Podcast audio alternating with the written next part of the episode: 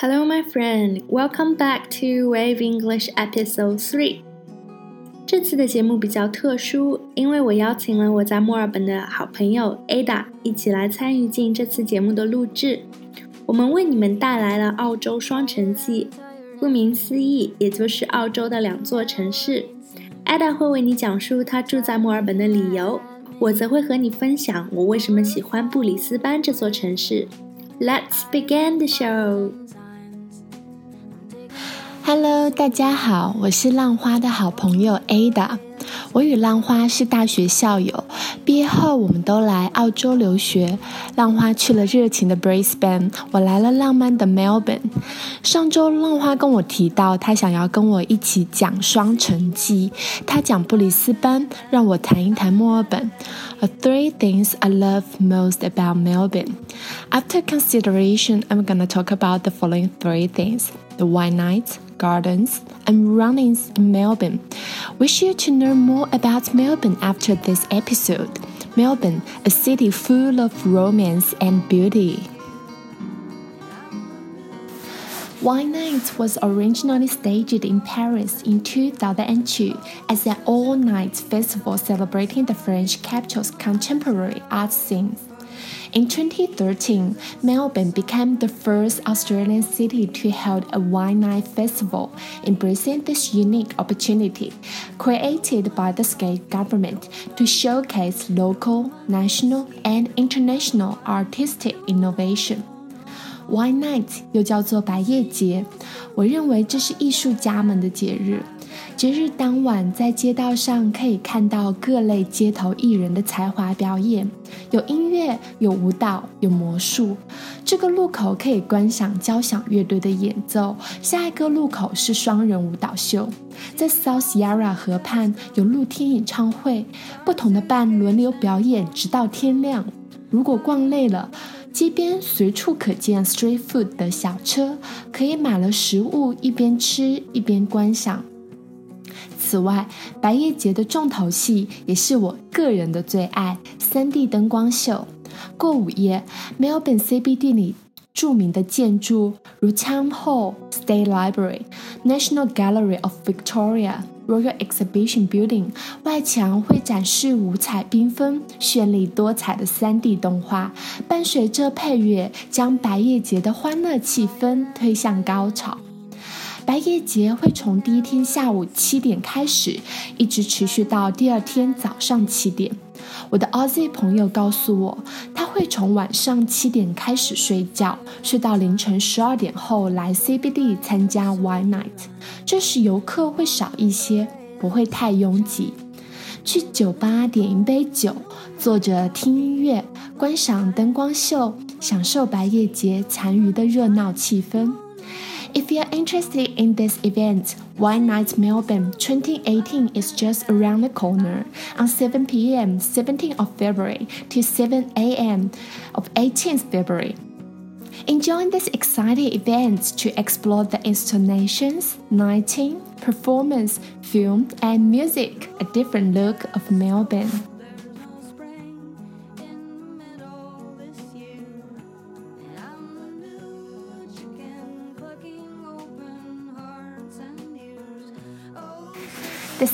Thing I'd like to talk about in Melbourne are the gardens. Melbourne is considered to be Australia's garden city. The Victoria State, which Melbourne belongs to, is known as the Garden State. There are around 480 gardens in Melbourne. I will talk about two famous gardens near Melbourne CBD. Whenever we talk about the 10 top gardens in Melbourne, Royal Botanic Gardens will always be on the list. The gardens were established in 1846.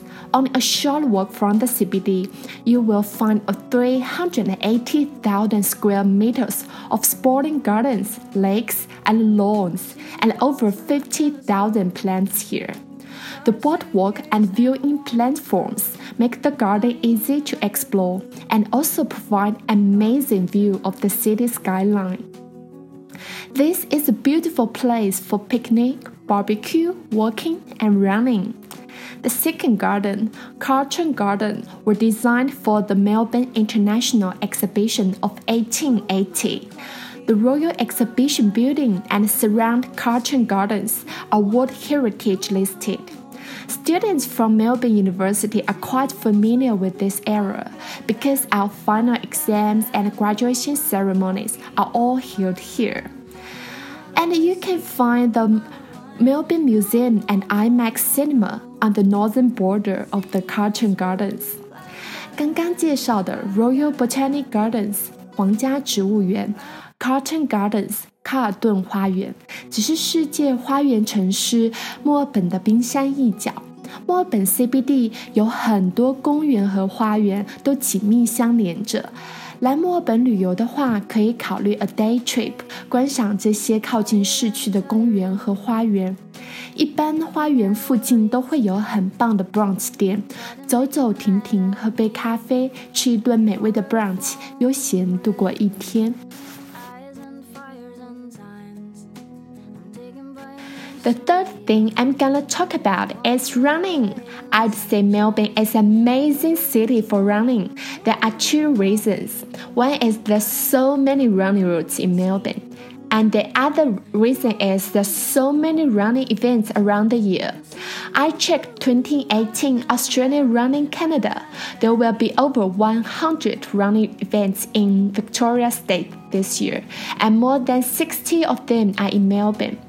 The most popular one should be the Medibank Melbourne Marathon Festival in October, and the race with most runners is Run for Kids. It is a charity run to raise money for Royal Children's Hospital. 墨尔本有数不清的 running routes。刚刚提到的 Royal Botanic Gardens 皇家植物园是跑步爱好者的后花园。当地人把 Royal Botanic Gardens 叫做 The Ten，围绕 The Ten 跑一圈是四 K。这条 running Route 让我印象最为深刻的部分是 The Anderson Street Hill。这是一条长达五百米的斜坡，我记得很清楚，在快要到顶的时候，路旁是有一栋白色的房子。每次我看见它的时候，我就知道 The torture will be over soon。相信很多 runner 跟我一样，对 Anderson Street Hill 是又爱又恨。刚刚也提到 Melbourne CBD 的 Gardens 和 Parks 都会相隔不远，所以很容易就可以跑过好几个花园。The Capital City Trail 是墨尔本一条非常有名的 trail，它全长是近三十 k，沿着 Yarra River 路过 Melbourne City and some inner eastern and northern suburb，沿途景色非常的优美，是跑步和自行车爱好者的聚集地。Aussie 非常热爱跑步，他们很多都是 serious runners。他们为了一个 running event 会很早开始做准备，比如制定一个 ten weeks 的 plan，包括每周的跑量、健身、饮食、放松，并且严格执行，为的是能在 running race 中跑出 PB，the personal best。我被他们对跑步的认真态度所打动。跟他们一起训练的时候，我会跑得很认真。在每一次重大 running events 开始前，主办方都会安排一些 training sessions。They are all free。如果不喜欢自己一个人去跑步，或者希望认识更多跑友的同学，可以上网查询相关的信息，填了报名表后就可以去参加了。有时候他们会请专业的教练来教大家一些 running techniques。我曾经参加过 Run Melbourne 一个 running race 的 hills training，当晚的教练也是当年 Run Melbourne 的 ambassador，教我们如何跑上坡，也就是 hills。传授技巧之后，让我们将技巧运用到跑步当中去，是一个非常有趣的经历。不知不觉说了这么多关于墨尔本的故事。墨尔本是一个非常美丽的城市，三言两语讲不清它的美。如果有机会的话，要去旅游看一看。当我和浪花都还是 undergrad 的时候，我们经常一起学习英语。浪花对我的英语学习提供了很多有用的建议。大家跟着浪花一起学习英语的时候，还可以了解不同国家的文化与趣事。希望大家多多支持浪花英语哦，谢谢大家。Thank you, Ada. Thank you very much for sharing with us your experience about Melbourne. 墨尔本的确是一座特别美丽和浪漫的城市。去年我过去玩的时候，去艾达所说的市中心的皇家植物园晃了一圈，特别美丽，有各种花花草草、野餐的人，还有跑步的人。It was just so beautiful and relaxing. One thing that I really regret is that I didn't check out the Great Ocean Road. Great Ocean Road 也就是大洋路。是墨尔本所在的维多利亚州南部的一条行车公路，也是澳洲的文化遗产之一。沿途可以看到壮丽的海洋风景，欣赏可爱的小镇，还有非常着名的十二门徒。I'll definitely recommend you guys to check it out。 好了，那接下来我就来谈谈我所在的城市布里斯班。Many of you might have already heard of Sydney and Melbourne, but never heard of Brisbane. To be honest, when I moved there two and a half years ago, I've never heard of it either. But I do have a vague impression of the city. I know it's the third biggest city in Australia. It's warm all year round. And the famous Gold Coast is near Brisbane. That's all. That's all I know about it. 但当我真的来到这座城市之后，我才真正的开始慢慢的品味这座城市，然后爱上这座城市。下面我会和你分享我热爱布里斯班的三大理由。 第一就是布里斯班有许许多多的海滩。我就读的学校坐落在市中心植物园的旁边。有空的时候，我就从校园出发，走过植物园，然后走过桥，然后沿着河来到 South Bank，也就是南岸公园。在那里你会看到一个非常大的人造海滩。有的时候市政府也会在那里展开一些免费的水上运动课程。When you go there, you can feel the soft white sand there, and what's more, it's totally for free and is patrolled by qualified lifeguards all year round. 除此之外，在距市中心驱车大概一小时的地方，还有许许多多其他有名的海滩。之前和学校组织的学生团体一起去了一个叫做 Noosa 的地方，在这个海滩的后面是一个国家森林公园。我记得当时沿着岸边一共走了四个小时才走完，既锻炼身体，也可以欣赏海洋的风光。Some of you might already heard of Gold Coast. Gold Coast 也就是黄金海岸。It's actually the name of the city. It's not just the name of the beach. So this city attracts a lot of tourists every year and Gold Coast as a beach is really really long. 你可能花上半天也走不完。Also, a lot of the locals like to go to another place called the Sunshine Coast. It's less known and less populated than Gold Coast. If you come to Brisbane, definitely check those places out. 我会把沙滩的图片放在微信公众号上，你也可以亲眼看一看它们究竟长什么样子。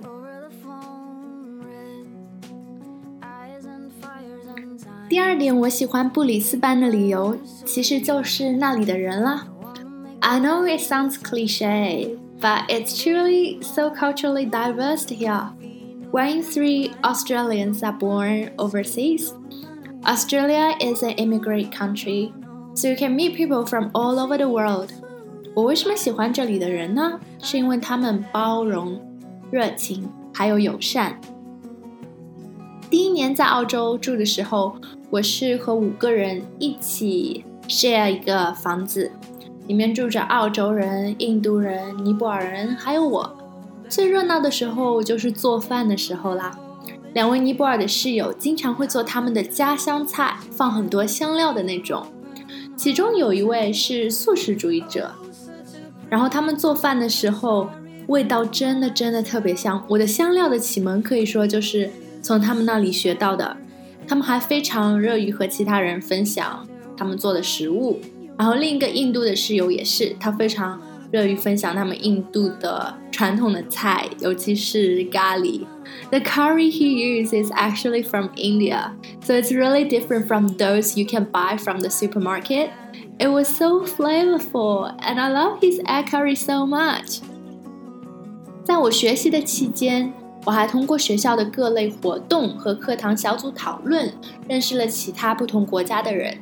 你会发现，沟通是不分国界的。You can communicate big and complicated things by using simple English.